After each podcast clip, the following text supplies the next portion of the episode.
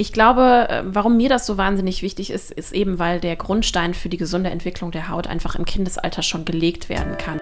Hallo, ihr hört 5 zu 1, den Podcast von Mitvergnügen. Mein Name ist Stefanie Hielscher und ich beschäftige mich hier jeden Monat mit einem neuen Thema. Dazu gibt es dann fünf Episoden, die aus verschiedenen Blickwinkeln auf das Thema schauen. Ab jetzt immer am Monatsersten und dann an jedem Montag. Diesen Monat geht es um Pflege und Kosmetik. Ich bin wirklich sehr spät auf dieser Party und ich steige gerade jetzt erst in das Thema ein. Während all meine Freundinnen schon in unseren 20ern viel Geld und Zeit in das Thema Beauty gesteckt haben, saß ich daneben und habe das nicht so richtig verstanden. Und ich finde auch gerade jetzt erst einen Zugang. Damit es der Generation unserer Kinder nicht auch so geht und sie schon von Babybeinen an wissen, was gut für ihre Haut ist, hat Michaela Hagemann das BÖB gegründet. Die Naturkosmetik-Pflegeserie für Babys und Kinder die Naturkosmetikpflegeserie tut Babys, Kindern und Erwachsenen gut. Wie sie gemeinsam mit ihrem Bruder ihr Unternehmen aufgebaut hat, erzählt sie bei 5 zu 1. Viel Spaß mit Dr. Michaela Hagemann. Schön, dass du da bist. Ja, vielen, vielen Dank für die Einladung. Gerne. Du bist äh, Ärztin und hast die Marke Das BÜB gegründet. Wie war denn, bevor du das getan hast, dein beruflicher Weg? Ähm, als ich die Marke gegründet habe, steckte ich gerade in den letzten Zügen meines Medizinstudiums. Damals haben wir noch in München gelebt und äh, ja, meine erste Tochter kam ähm, im Studium äh, zur Welt und dann kam mir auf einmal diese Idee, dass ich einfach fand, dass im Drogerieregal irgendwie die coolen Produkte für junge Eltern fehlen, die einfach ähm, die besten Inhaltsstoffe mit aber auch so ein bisschen nettem Design und äh, ansprechendem Duft verbinden. Und genau, und das hat mich nicht mehr losgelassen. Und dann habe ich zum Ende meines Studiums äh, die Firma gegründet. Mhm. Was fasziniert dich denn genau am Thema Haut? Also was macht die Haut so spannend und interessant für dich? Also es ist äh, medizinisch gesehen das größte Organ des Menschen, also spielt einfach eine extrem große Rolle für alles, ob es jetzt das Immunsystem ist oder ähm, einfach das generelle Wohlbefinden. Ich glaube, ähm, auch gerade weil es so was Sichtbares ist, ähm, ist das für die Leute ein extrem wichtiges Organ und wird manchmal so ein bisschen unterschätzt. Und ich muss sagen, äh, mich hat das Thema Haut schon immer fasziniert. Ich ähm, war auch schon als, als jüngeres Mädchen, stand ich irgendwie immer in den Drogerien und habe ewig irgendwie überlegt, welche Bodylotion man sich kaufen könnte und habe mich dann immer mehr mit den Inhaltsstoffen beschäftigt und war so ein bisschen, ja, konsterniert, dass immer eigentlich die Produkte, die mir vom Duft her am besten gefallen waren, ganz oft die waren, die, ähm, ja, die schlechtesten Inhaltsstoffe sozusagen mit sich äh, also in sich trugen und ähm, genau, und dann äh, dachte ich, hey, es ist eigentlich, eigentlich mal größte Zeit, das zu ändern, dass man einfach einen schönen Duft hat, aber eben auch ähm, super gute Inhaltsstoffe. Hm. Und kannst du dich noch an diesen Moment erinnern, ähm, in dem du beschlossen hast, jetzt wirklich diese Idee umzusetzen? Ne? Weil da gehört ja was zu. Du hast Medizin studiert und nicht BWL. Du hast vorher noch nie ein Unternehmen gegründet. Was ist denn da in dir vorgegangen, bis wirklich dieser Gedanke so ähm, manifestiert?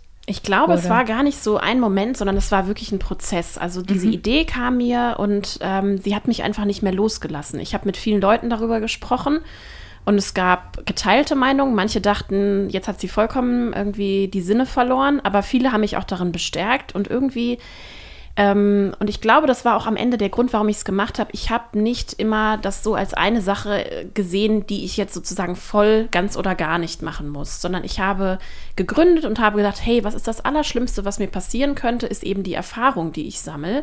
Das Kapitalinvestment hat sich irgendwie war überschaubar und ich habe gesagt, okay, es ist, es ist wahnsinnig schön, das auszuprobieren, aber wenn es nicht klappt und ich das nach ein paar Monaten merke, dann äh, gehe ich einfach meinen Weg als Ärztin und ähm, ja, ich, deswegen, es gab einfach nicht so diesen einen Moment, sondern es war mehr so, dass ich gedacht habe, das wäre doch eigentlich ein schönes Side-Projekt. Und aus diesem Side-Projekt hat sich dann halt in kürzester Zeit äh, ja ein Vollzeitjob als Unternehmerin ähm, aufgetan. Und wie bist du das praktisch angegangen? Also du hast das Kapitalinvest gerade schon angesprochen. Wie viel Geld muss man da einplanen? Wo fängt man an? Macht man sich einen Businessplan? Das ist ja erstmal ganz viel, wenn man nicht aus dem Feld kommt. Wie hast du das praktisch gemacht? Also das ist absolut viel. Ich habe äh, ja mit meinem Bruder zusammen gegründet. Mein Bruder ist BWLer, das heißt, er bringt so ein bisschen die äh, Finanzexpertise mit, ähm, hat aber vorher auch ähm, in der Bank gearbeitet, also hatte jetzt auch noch kein Unternehmen aufgebaut, war aber sehr unternehmerisch interessiert Und ähm, wir beide haben uns dann eigentlich immer abgesprochen und er hat eigentlich von Anfang an äh, mir zur Seite gestanden und hat gesagt, hey, lass uns doch mal versuchen, das so ein bisschen durchzurechnen. Aber so einen richtigen, richtigen Businessplan haben wir dann erst im Verlauf geschrieben, weil wir wirklich ähm, ja auch immer fanden, wenn wir eine Sache besprochen hatten, am nächsten Tag hatten wir schon wieder eine andere Idee. Da hatte sich das schon alles wieder ein bisschen weiterentwickelt. Das heißt, diese Pläne am Anfang, die überholen sich halt auch sehr, sehr schnell. Und es war mehr so ein ja, wir haben sehr viel gelernt und haben dann sehr viel noch angepasst im Prozess und das hat sich dann einfach so entwickelt und ähm, ja, hat einfach wahnsinnig viel Spaß gemacht, ähm, auch wenn es natürlich anstrengend war, einfach das so mitzuerleben, wie, wie einfach die Bestellungen aus ganz Deutschland immer mehr wurden und wie dann die ersten Einzelhandelspartner auf uns aufmerksam wurden und wie einfach dieses Ganze, was einfach so als Projekt gestartet war, einfach immer größer wurde und ähm, Genau, und, und finanziert, jetzt um auf deine Frage nochmal zurückzukommen, wir haben halt eben eine GmbH gegründet aus unserem Ersparten heraus und haben das ganze Geld verwendet, um die ersten Produkte zu bezahlen. Wir hatten dann einfach kaum Budget für was anderes und haben halt gesagt, okay, wir müssen halt gucken, dass wir die Produkte verkauft bekommen, und, um uns dann daraus weiter zu finanzieren. Mhm. Und habt ihr mal darüber nachgedacht, Investoren mit reinzuholen? Genau, das ist eine, hat uns immer beschäftigt, diese Frage. Wir haben auch ganz, ganz viele Gespräche geführt und als wir dann anderthalb Jahre nach der Gründung ähm, in, den, in den ersten großen Einzelhandel gekommen sind, haben wir zwei ähm, so Mini-Business Angel Investments von, von Leuten aus unserem Bekanntenkreis äh, aufgenommen einfach um diese Erstproduktion finanzieren zu können, weil wir mussten natürlich unseren Hersteller bezahlen, bevor wir ähm, das Geld von unserem Partner wiederbekommen haben. Und ähm, genau, und deswegen haben wir da zwei kleine Investoren aufgenommen, aber sind bisher damit sehr, sehr gut gefahren, einfach eigenständig und äh, ja, vor allem profitabel zu wirtschaften und sich daraus dann eben zu entwickeln. Also bisher haben wir das ganz gut gemeistert und ähm, ja, es ist einfach auch schön, so was Eigenes aufgebaut zu haben, was, was wirklich einem gehört. Ja, das glaube ich. Das ist irgendwie, da ist man ja auch viel freier und unabhängiger in den Entscheidungen und absolut, ne, absolut. wie es irgendwie weitergeht und so weiter. Ähm, du hast ja gerade schon die Produktion angesprochen, die sitzt bei euch im Allgäu. Wie kann ich mir das denn vorstellen? Ähm, wie ist diese Suche verlaufen, bis ihr da den richtigen Partner gefunden habt? Also das ähm, damals zu der damaligen Zeit habe ich eben noch in München gewohnt und ich hatte ähm, ganz klassisch, also ich hatte eben diese Idee und dann habe ich äh, im Internet so ein bisschen recherchiert, was es überhaupt für Hersteller gibt und bin dann auf äh, wer liefert was.de gelandet. Das ist so eine Seite, wo man alle möglichen ähm, ja, Hersteller finden kann. Das ist so ein bisschen wie so gelbe Seiten, aber man kann es eben nach Produkten äh, äh filtern und ähm, bin dann in Kontakt mit einem großen Hersteller gekommen, der aber eben Eigenmarken für Drogeriemärkte entwickelt. Und der hat dann gleich irgendwie im dritten Satz gefragt, ja, ähm, dass sie halt ihre Mindestabnahmemenge eine Tonne sei und äh, was ich denn planen würde, mit den Produkten zu machen. Und dann ist mir so ein bisschen klar geworden, dass ich jemanden brauche, der einfach kleinere Mengen auch äh, mhm. herstellen kann. Und dann hatte dieser Mensch mir jemanden ähm, empfohlen. Und das war eben der Hersteller im Allgäu. Und dann bin ich da ins Gespräch gekommen, bin dann auch gleich hingefahren, weil das damals eben noch nicht weit weg war. Und ähm, es hat sich einfach direkt richtig angefühlt. Die hatten sehr, sehr viel Expertise, die sind schon seit sehr, sehr langer Zeit ähm, am Markt. Und ähm, hatten aber bisher eben noch keine Expertise im Babysegment und da sind einfach schöne Synergien entstanden und dann haben wir gesagt, wir, wir bauen das gemeinsam auf und gucken, wie es läuft. Mhm. Ähm, ich finde, in der Kinderpflege, Kinderkosmetik wird ja immer ganz viel mit Vertrauen mhm. geworben. Also wenn man so Werbung sieht, klassischerweise im Fernsehen oder Print oder so, dann geht es immer ganz viel um Geborgenheit und Absolut. Nähe und so weiter. Ähm, aber die einschlägigen Marken, die man so kennt, also ich will jetzt niemanden bashen, deswegen sage ich mal nichts. Also die, denen kann man ja eigentlich gar nicht so richtig vertrauen. Wie grenzt ihr euch denn in der Kommunikation ab? Wie schafft ihr Vertrauen für den Kunden?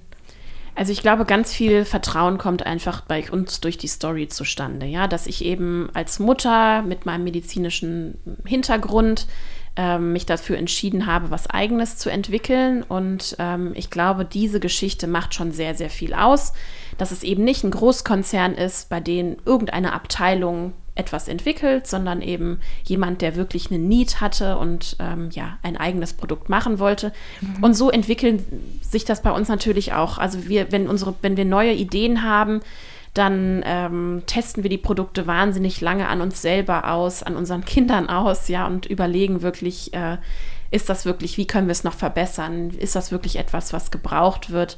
Und ich glaube, durch diese wahnsinnige Zielgruppennähe ähm, entsteht einfach eine schöne Community, aber eben auch Vertrauen, dass das, was wir, was wir machen, auch wirklich durchdacht ist und dass da ganz viel Herzblut drin steckt. Und ähm, ja, ich, also ich glaube, dass das ähm, einfach bei uns so ein bisschen ja, den Erfolg auf jeden Fall ähm, ja, beflügelt hat. Hm. Und was glaubst du, warum das eigentlich so ist bei konventionellen Produkten? Weil man hat ja eigentlich wirklich immer das Gefühl, alles soll ganz rein sein, gerade im Baby- und Kinderalter. Ähm, und es steckt so viel schädliches Zeug irgendwie in den Produkten. Mir fällt es auch immer bei der Ernährung auf. Ne? Also man mhm. selber versucht sich ja so relativ clean zu ernähren, sage ich mal, oder gesund. Und die Kinder werden ja an jeder Ecke vollgeballert mit Mist. Mhm. So ich finde das ein krasses Phänomen, weil die ja im Grunde, also ich wurde jetzt auch nicht so bombenmäßig ernährt und ich finde, als Erwachsener muss man sich so ein bisschen da rausarbeiten oder mhm. ich fange auch jetzt erst an, wirklich natürliche Kosmetik und Pflege und ja. so weiter zu benutzen. Also man wird ja echt lange so äh, gebrainwashed und benutzt äh, das falsche Zeug. Also von daher umso toller, dass du quasi da ansetzt, wo es anfängt, ne? Also dass schon Babys und Kinder ordentlich gepflegt werden. Aber ich finde es ein krasses Phänomen. Du hast ja sicher mhm. auch Gedanken dazu gemacht. Kannst du mal erzählen? Ich glaube, äh, warum mir das so wahnsinnig wichtig ist, ist eben, weil der Grundstein für die gesunde Entwicklung der Haut einfach im Kindesalter schon gelegt werden kann. Und ich glaube, was ähm, jahrzehntelang einfach anders praktiziert wurde, ist eben dieser Ansatz weniger ist mehr, dass man halt eben gerade am Anfang auch gar nicht so viel braucht. Ähm, ich weiß noch, wenn ich mich manchmal mit meiner Mama darüber unterhalte, dann zählt sie immer ganz stolz, dass sie uns Kinder ja jeden Abend gebadet hätte. Ähm, das war zu der damaligen Zeit vielleicht auch einfach ein schönes Ritual und wurde eben auch schon in den Generationen vorher gelebt. Und ich glaube, was sich, ähm, was einfach die Leute jetzt verstanden haben, dass halt eben die, die Haut von Babys das eigentlich gar nicht so wirklich braucht oder dass sie davon nicht profitiert, sondern halt eher austrocknet, wenn man sie so wahnsinnig oft wäscht und halt immer auch so viele Waschsubstanzen dazu gibt. Ähm, und ja, ich glaube, es ist eher so ein bisschen so, dass man, wie ja auch in vielen anderen Dingen, einfach eher so ein bisschen zurückgegangen ist zu der Zeit, als man einfach noch natürliche Öle verwendet hat. Ja, also wenn man irgendwie an die an die Griechen denkt, ja, die haben irgendwie Olivenöl genommen oder Mandelöl und auf ihrer, auf ihrer Haut verteilt und irgendwie ist man so ein bisschen eher zurückgegangen, dass man eben, dass man eben natürliche Öle verwendet und eben nicht das gute, in Anführungszeichen günstige ähm, Mineralöl, was halt vorher immer Einzug in der Kosmetik ähm, ähm, ja, hatte, was man aber auch einfach immer aus der Zeit, finde ich, ähm, reflektieren muss. Das war halt, ähm, und das ist auch heute noch so, in beispielsweise medizinischen Journals, ähm, gewinnt das Mineral auch immer, Öl auch immer in Bezug auf, ähm, auf sozusagen Allergiepunkte, ja, also weil es natürlich so falls überhaupt nichts mit Pflanzen zu tun hat, auch wenige allergene Stoffe enthält. Es ist ein sehr, sehr hypoallergenes Öl, was aber einfach für die Haut nicht einen wirklichen Mehrwert hat, aber für die Kosmetik eben sehr, sehr gut verwendet werden konnte, weil es auch einfach günstiger ist, als, ähm, als jetzt jede Mandel zu nehmen, zu pressen und eben äh, weiter zu verarbeiten. Und ich glaube, ähm, ja, ich meine, man sieht das ja, Naturkosmetik gab es zwar schon sehr, sehr lange, aber so den richtigen Aufwind gab es eben erst in den letzten Jahren. Und ich glaube, das liegt einfach mit unserem generellen wachsenden Bewusstsein für äh, ja, Gesundheit, Ernährung und äh, ja, Hautwohlbefinden zusammen. Hm. Und ähm, wenn man jetzt irgendwie für die Kinder noch so Produkte zu Hause hat und irgendwie darüber nachdenkt, doch umzustellen für Kinder auch auf Naturkosmetik, ähm, was sind denn so Inhaltsstoffe in Produkten, die man dann direkt mal ganz schnell sozusagen austauschen sollte? Also worauf muss man achten und wie schafft man irgendwie einen guten Übergang dahin? Also ich bin immer, ich bin immer ein Fan davon, den Leuten auch nicht zu sehr ein schlechtes Gewissen zu machen. Also ganz wichtig ist auch, wenn man ein Produkt hat, mit dem man sich eigentlich ganz wohl fühlt, dann braucht man es einfach auf. Aber wenn man dann was Neues kauft, kann man ja einfach darauf schauen. Also ähm, ich ich persönlich, ich kann das immer nur aus meiner, ähm, aus meinem Blickwinkel betrachten. Ich würde auf Mineralöle verzichten, wie ich gerade schon gesagt habe. Der Mehrwert für die Haut und auch die Anzahl an ungesättigten Fettsäuren und Antioxidantien ist einfach viel, viel geringer als in den pflanzlichen Ölen. Ähm, außerdem ist das Gefühl irgendwie schöner, dass man, dass man irgendwie was der Haut Gutes tut mit einem, mit natürlichen Öl. Ähm, außerdem, ja, würde ich, was ich jetzt was ich unbedingt empfehlen würde, ist eben der Verzicht auf alles, was irgendwie Mikroplastik sein könnte. Ja, also es gibt, es gibt ganz viele Waschgels oder auch eben Sonnencremes, die irgendwie Mikroplastik enthalten. Das würde ich einfach aus dem Umweltaspekt nicht machen. Aber auch so Stoffe wie Silikone, Parabene, wobei die mittlerweile fast nirgendwo mehr zu finden sind. Das sind Konservierungsstoffe. Ähm, oder halt eben diese PEGs, das sind so eine Art, ähm, ja, kleine, auch Polymer, also auch Plastikpartikel. Ähm, ähm, oder Bindestoffe, die eben aus, auf einer Basis von Plastik hergestellt werden. Also da, das sind alles Stoffe, auf die ich verzichten würde. Und ich finde, es gibt einige synthetische Duftstoffe, die definitiv eigentlich in Kinderprodukten nichts zu suchen hätten, einfach weil sie ein sehr, sehr hohes Allergiepotenzial haben.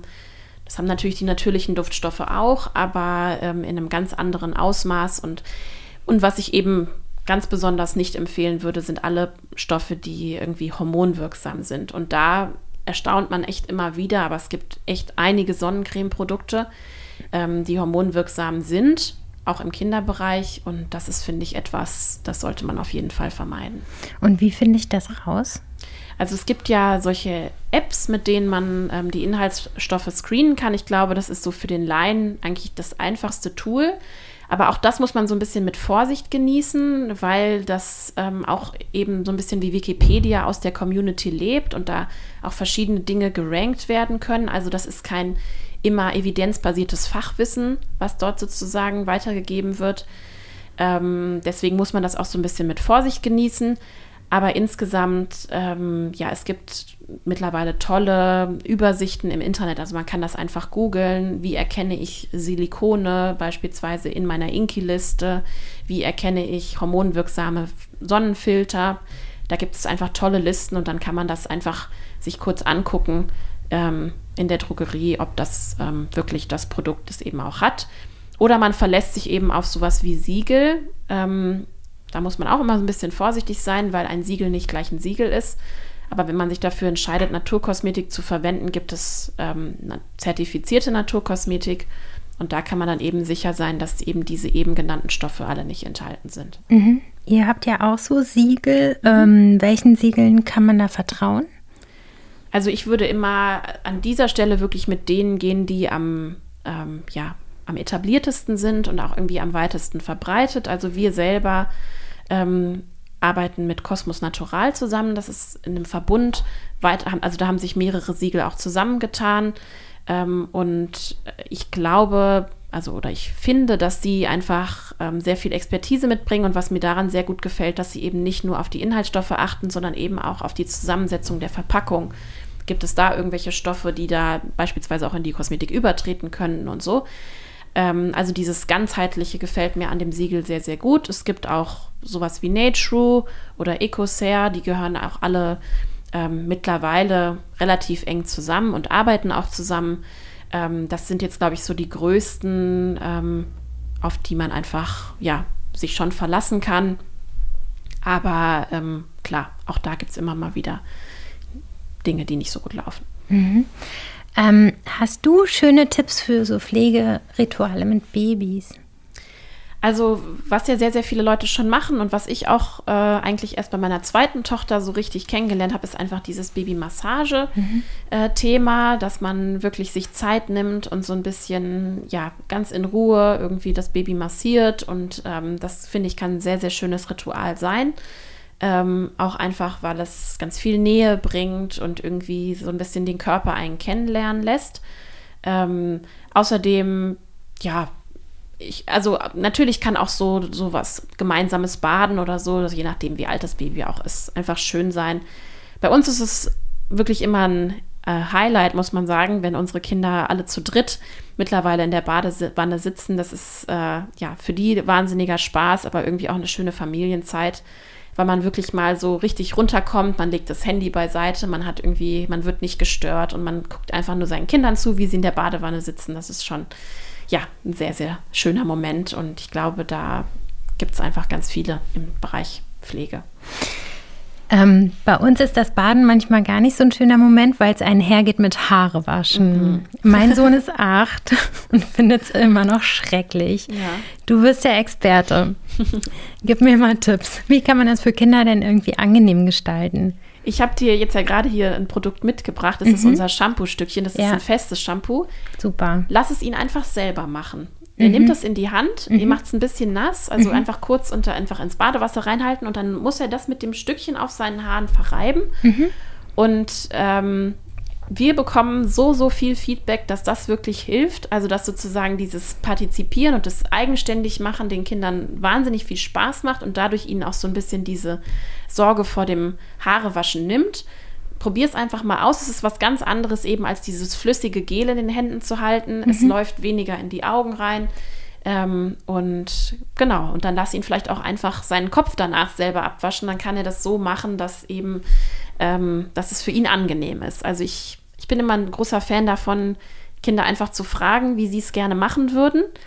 Und klar, manchmal geht es nicht anders, aber ja, ich glaube, da fährt man eigentlich ganz gut mit. Und das mit dem festen Shampoo finden die wirklich spannend. Mhm. Und ähm, Thema Eincremen zum Beispiel, da haben ja auch ganz viele Kinder so eine Abneigung dagegen. Ne? Wa warum ist das eigentlich so? Also ich glaube, da eine pauschale Antwort zu finden, ist schwierig, aber ich denke, es ist einfach so dieses, ähm, so dieses, dass jemand anderes so deinen Körper für sich einnimmt. Ja, mhm. dass er mhm. sozusagen so daran rumgreift, vielleicht auch ein bisschen fester und das, ich glaube, also stell dir vor, jemand würde dich eincremen. Würdest du das cool finden? Also außer, ja, das ist irgendwie dein Partner vielleicht, aber ähm, ich glaube, das hat so ein bisschen was Übergriffiges an, an der einen oder anderen Stelle mhm. und vielleicht gefällt es ihnen einfach nicht so sehr. Und ähm, ich denke, auch hier wieder, also ähm, wir haben beispielsweise extra auf unsere Bodylotion so einen Spender drauf gemacht und ich lasse es einfach meine Kinder selber machen. Und dann finden die das super und malen sich irgendwie äh, Gesichter drauf. Und ich helfe dann einfach nur so ein bisschen beim Verstreichen. Also mhm. ich glaube wirklich, wenn man sie da selber ranlässt, finden sie das eigentlich gar nicht so schlecht. Klar, bei der Sonnencreme ist es immer ein Thema, weil da muss man natürlich schon gucken, dass es genug ist und auch richtig verteilt ist. Und da motzen meine auch. Mhm. Das ist ein ganz interessanter Gedanke. Also ich stelle mir gerade vor, wie mich jemand eincremt, das natürlich nicht angenehm ist. Es ist ja. gut, dass du das mal so sagst. ich ab jetzt einfach nicht mehr. Genau. Außer bei Sonnencreme. Genau, da ähm, sprichst du auch nochmal ein großes Thema an, was super wichtig ist. Ähm, worauf hast du denn bei der Entwicklung eurer Sonnencreme geachtet? Also mir war es eben wichtig, einen rein mineralischen Filter zu verwenden, aber eben auch einen Filter, der sich trotzdem gut verstreichen lässt. Also ich glaube immer, die überzeugendsten Produkte bekommt man dann, wenn man sie wirklich auch benutzen möchte. Also es gab ja vorher schon mineralische Sonnencreme, aber die Kinder sahen aus wie Gespenster. Mhm. Das ist drei Tage lang wie eine Paste nicht vom Körper gegangen. Man mhm. musste das wirklich wegschrubben. Und dann muss ich auch ehrlich sein, da habe ich auch keine natürliche Sonnencreme dann verwendet. Und deswegen war es mir eben wichtig, wenn man ein Produkt macht ähm, und das an den Markt bringt, dann muss das so überzeugend sein, dass ich selber nicht mehr betrüge sozusagen ja. und zu was anderem greife. Und das war unser größtes Ziel und deswegen haben wir zweieinhalb Jahre lang daran gearbeitet, bis wir wirklich eine Rezeptur hatten, die so gut ist, dass man sie gut verstreichen kann. Klar, man sieht es noch ein ganz kleines bisschen, gerade im Frühling, wenn die Haut einfach noch sehr, sehr hell ist und aber ähm, insgesamt finde ich, kann man sie sehr gut verwenden und man hat eben nicht mehr dieses Gespenster-Look. Kind ähm, oder auch bei sich selber. Und ähm, ja, das ist mir einfach bei all unseren Produkten immer das Wichtigste gewesen, mhm. dass sie wirklich gut in der Anwendung sind. Und die Sonnencreme ist ja benutzbar von 0 bis 99, wie auf der Packung steht. Ähm, hast du denn auch mal drüber nachgedacht, ähm, Erwachsenenprodukte zu machen, also ausschließlich? Also ähm, ich bin immer ein großer Fan von Nischen, weil ich glaube, dass gerade kleine Marken wie unsere in der Nische sich sehr, sehr schön etablieren können und eben auch wachsen können. Und ich glaube, wären wir als Erwachsenenkosmetik auf den Markt gegangen, hätten wir sehr viel mehr Wettbewerb gehabt und mhm. irgendwie uns auch schwieriger, hätten uns schwieriger positionieren müssen. Deswegen, ähm, also wir machen mittlerweile Produkte für die ganze Familie. Wir sehen uns mehr so als Naturkosmetikanbieter für wirklich Familienprodukte. Aber dass wir in den Erwachsenenmarkt vorpreschen, ist jetzt zumindest in absehbarer Zeit nicht so geplant, weil ich einfach glaube, man muss manchmal auch bei dem bleiben, was man gut kann und vielleicht sich eher da noch, noch weiter etablieren, als jetzt irgendwie fünf weitere Baustellen aufzumachen und dann auch so ein bisschen den Kunden zu verwirren. Also was, wofür steht jetzt Böb eigentlich gerade? Können die gut Babypflege oder können die gut Erwachsenenprodukte? Ich weiß es nicht so richtig. Mhm. Und ähm, deswegen, da wollen wir den Kunden nicht verwirren. Was wir aber tatsächlich gemacht haben, sind halt eben schwangeren Produkte, weil wir finden, das gehört schon irgendwo zusammen. Und ähm, die ist auch sehr, sehr erfolgreich. Und ähm, da haben wir, glaube ich, den richtigen Riecher gehabt, dass das eben doch zusammengehört, aber auch für den Kunden irgendwie Sinn macht. Mhm. Das ist ja auch was richtig Schönes zum verschenken, finde ich. Ne? Absolut, absolut. Und auch zum Kennenlernen einfach, ne? Und einfach in, in Kontakt mit der Marke kommen und schon mal sich so ein bisschen Gefühl dafür verschaffen und beispielsweise unser Öl für, für schwangeren Bäuche, was man auch wunderbar nach der Schwangerschaft oder ohne Schwangerschaft oder wann auch immer verwenden kann, ähm, ist einfach, dass es, dass einfach das Öl schon so hochwertig ist, dass es schön einzieht und man nicht so klebrig bleibt. Und ich glaube, wenn man dann den Kontakt schon hatte, dann ist man der Meinung, dass vielleicht auch das Babyöl gut sein könnte. Mhm. Und ähm, was ist gerade so in der Pipeline bei euch? Also wir wollen unser Sortiment an festen Produkten weiter ausbauen. Ähm, wir möchten gerne, dass, dass vielleicht beispielsweise noch ein, für Kinder noch ein paar weitere feste Shampoos oder eine feste Dusche, fester Conditioner dazukommen. Also einfach auch das Thema Verpackung ist uns wahnsinnig wichtig, dass man einfach immer mehr ähm, auch hier wieder überzeugende Produkte schafft, ähm, die aber vielleicht aus Umweltaspekten besser sind als andere. Ähm, dann ähm, wollen wir unser Sonnencremesortiment noch ausbauen. Also wir haben im Moment zwei 30er Sonnencremes und bringen dann noch eine 50er raus und ähm, haben da aber eben auch sehr, sehr lange dran gearbeitet, weil sie genauso überzeugend sein soll wie die 30er. Mhm. Und ja, wir haben noch so einige andere spannende Dinge geplant, ähm, die aber sozusagen noch ein bisschen, noch ein bisschen brauchen. Und genau, da erzähle ich dann mal wann anders drüber. Alles klar, da sagst du auf jeden Fall Bescheid. Ne? ähm, wenn ich jetzt dran denke, die Kinderhaut ist ja anders als die Erwachsenenhaut. Wäre das nicht auch mal spannend, irgendwie was für diesen Übergang, also für so ein bisschen ältere Kinder in der Pubertät oder so? Also, dass sie quasi die natürliche Pflege gleich mitnehmen ins Erwachsenealter. Das wäre doch im Grunde auch so eine Gruppe, die ganz spannend wäre. Ne? Absolut, absolut. Also, ich glaube, dass das Thema Kinder, also größere Kinder, da, da haben wir jetzt auch gemerkt, dass es ist schon, ähm, weil einfach unsere Kunden, die Kinder sind gewachsen und mhm. irgendwie sind unsere Kunden mit uns auch gewachsen. Also, das ist ein Feld, was wir jetzt auch versuchen mehr zu bedienen. Aber natürlich Teenies ist wahnsinnig spannend, aber ähm, auch nicht ganz einfach, denn die Kinder- und die Babypflege wird ja von den Eltern gekauft. Aber die Teenies, das ist so ein schwieriger Übergang, die kaufen ja sehr viele Produkte schon selber. Mhm. Und dann muss man sagen, ist es auch für die meisten fast schon unerschwinglich, irgendwie, sage ich jetzt mal, 12 Euro für ein Naturkosmetikprodukt auszugeben, wenn man halt eben herkömmliche äh, Kosmetik für 2, 3 Euro kaufen kann. Das macht einfach für einen Teenie noch mehr Unterschied als für Erwachsene und ähm, ist, glaube ich, auch einfach ein Grund, warum der Markt schwierig ist. Ja, und ich glaube, da ist eben auch, da nabelt man sich ja so ein bisschen von dem ab, was die Eltern wollen. Und wenn die immer sagen, nimm doch Naturkosmetik und die Freundin sagt aber, nee, gegen meine schlechte Haut hat vielleicht das und das super geholfen, dann würde man eher das nehmen, was die Freundin hat und nicht, mhm. ähm, was die Eltern unbedingt einem aufschwatzen wollen. Also ich glaube, es ist kein einfacher Markt. Ja, das stimmt, das ist ein guter Punkt. Mhm. Ja, klar. Also man nutzt dann nicht mehr das, was die Eltern einem so hinstellen, ne? wie, ich glaub, wie es jetzt an so Badewannenrand. In allen mhm. Aspekten, aber eben auch bei den Pflegeprodukten. Mhm. Ähm, zum Ende würde ich ganz gerne noch wissen, ob du vielleicht fünf allgemeine oder auch spezielle Tipps zur Pflege von Baby- und Kinderhaut hast. Ja, absolut. Also ich habe ähm, du hattest mir das ja schon gesagt, ich hatte mir ein paar Gedanken gemacht. Und zwar, mhm. ich glaube, wenn ich diese fünf Tipps so zusammenfassen müsste, dann wäre mein erster Tipp einfach weniger ist mehr. Das gilt für die Inhaltsstoffe, das gilt aber, gilt aber eben auch für die Auswahl von Produkten. Man braucht nicht, wenn man schwanger ist, eine ganze Armada von Babypflegeprodukten kaufen. Kauft euch ein schönes Öl, kauft euch vielleicht eine Babycreme und fertig. Ich glaube, mal braucht man am Anfang nicht. Ähm, das wäre so mein erster Tipp. Dann der zweite, ist einfach, dass man, wenn man gerade eine Umstellung von herkömmlicher Kosmetik zu Naturkosmetik ähm, durchläuft, dass man Produkte auch ein bisschen länger ausprobieren muss. Also dass man eben nicht sagt, okay, ich habe es einmal verwendet und es schäumt irgendwie gar nicht mehr so dolle, deswegen benutze ich es jetzt nicht mehr oder meine Haare fühlen sich irgendwie mehr anders an ähm, gerade diese, diese, diese Umwandlungsphase kann manchmal ein paar Tage dauern, bis man dann wirklich den Effekt hat. Und auch die Haut gewöhnt sich ja an Stoffe und bis sie sich dann sozusagen abgewöhnt hat von der alten, von den alten Produkten äh, hin zu den neuen, ähm, muss man einfach ein bisschen Geduld haben.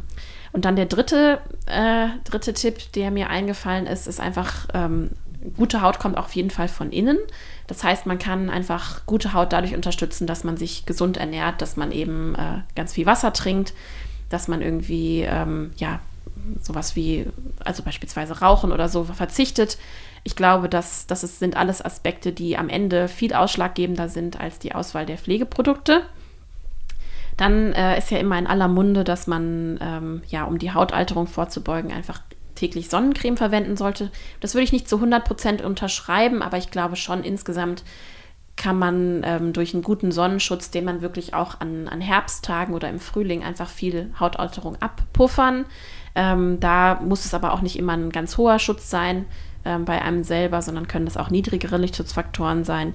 Ähm, denn man darf ja nicht vergessen, Sonne ist auch gut eben für die Vitamin D-Synthese. Das heißt, das ist so ein bisschen so ein bisschen ein halber Tipp, ähm, dass wenn man sozusagen es nur einem um die Hautalterung geht, dass man dann eben auch Sonnenschutz an nicht sonnigen Tagen und eben auch im, in, nicht nur im Sommer verwenden soll. Ja, und dann habe ich mir noch überlegt, das Wichtigste ist einfach, dass man äh, Spaß daran hat. Ich glaube, wenn man selber nicht gerne cremt und auch mit diesen ganzen Produkten nicht viel zu tun haben möchte, dann, dann muss das auch nicht unbedingt sein. Ich glaube, wenn man äh, aber so wie ich einfach jemand ist, der auch gerne so mit Düften experimentiert oder einfach auch so das äh, irgendwie schön findet ähm, oder einfach auch Produkte gerne ausprobiert, dann ähm, hab einfach Spaß dabei, sie zu verwenden und sieh das vielleicht auch gerade so als Mama in der Corona-Zeit vielleicht so ein bisschen als Me-Time manchmal an und ich glaube, dann ähm, ja, kann das eigentlich sehr, sehr schönes Gefühl einem geben, sich so ein bisschen mit sich selber auseinanderzusetzen und ähm, ja, sich zu pflegen. Super, ich danke dir recht herzlich für das Gespräch und dass du extra nach Berlin gekommen bist. Ja, ich habe mich gerne. sehr gefreut, dich kennenzulernen. Absolut, habe mich auch gefreut. Danke. Danke. Lieben Dank für deinen Besuch hier im Berliner mit Vergnügen Studio und danke, dass du dich darum kümmerst, dass die Haut unserer Babys und Kinder natürlich gepflegt wird. Wenn ihr das Böb auch mal ausprobieren wollt, dann benutzt bei der Bestellung gerne den Code, den ich in den Show Notes verlinkt habe. Bis nächste Woche, dann mit Laura Simonov von This Place Organics.